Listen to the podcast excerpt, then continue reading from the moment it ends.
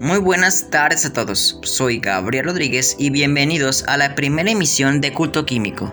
Sí, yo soy Karen Flores. Como lo dijo Gabriel, esta es la primera emisión de un podcast en el que expondremos situaciones actuales y de manera que lo relacionaremos con la química. En este día veremos un tema muy interesante y a la vez una realidad oculta. Nos referimos a la contaminación del suelo.